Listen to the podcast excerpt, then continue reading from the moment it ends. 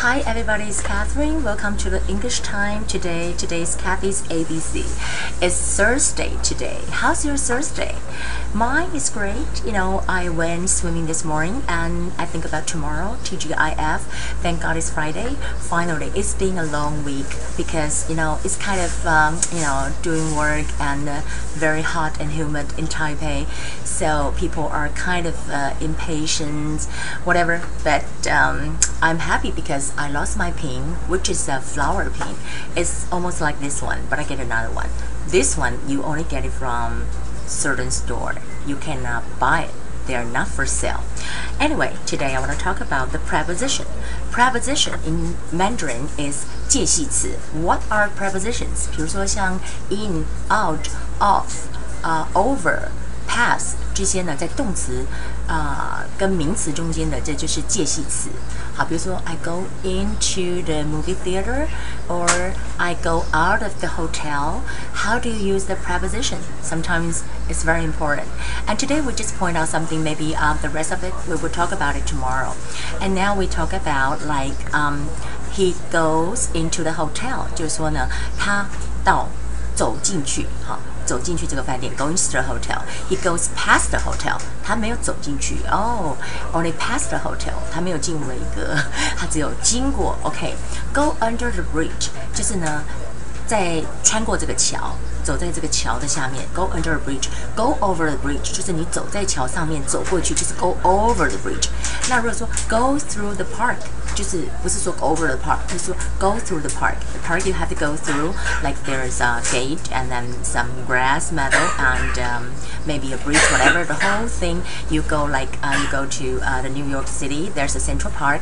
You go through the park, like uh, from 40 something street to uh, 70 something street, for example. That's what I uh, mentioned. Go through the park. And the vocabulary for today is doubts. Doubts 这个 b 不发音的啊，b 是 noun 不发音的，d o u b t 也可以加 s as a pearl, but the B 没有发音就 doubts。Objection 你有看那个 L A laws 或者是电影里面就会有说反对，我反对啊。律师说 objections 就是反对的意思啊。Disappointed 前面加 be 动词说 I'm disappointed about it。OK，或者说啊、uh,，she's very disappointed 啊，前面要加 be 动词，D I S appointed，A P P O N I T E T，and、uh, protective 就是说。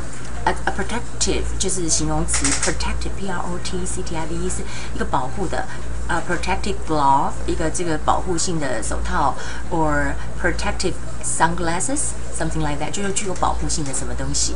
哦，跟 objection 相相反的是 approval，approval 就是说呃同意赞成，a p p r o v a l as a noun 就是呢同意啊，approval。I want to go back to the prepositions again because sometimes you have to use it. He goes into the hotel and he goes out of the hotel or he go past the hotel. It's different. Or go under the bridge. Go under the bridge 就是不要走过那个桥，你从下面穿过去。Go over the bridge 就是你要经过那个桥。Sometimes you ask for direction when you drive. When they say go under the bridge, you have to go under the bridge and you find a route and maybe turn right or turn left. If you go over the bridge, you will probably miss it. Okay, and go through the park. Go through the park and you can go to the Broadway and uh, around uh, 50 something street and then you know something like that.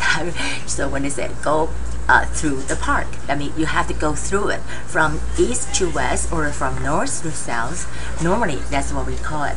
Okay, that would be the English time for today. And uh, I hope you guys have a wonderful Thursday. I'll see you guys again tomorrow. Bye.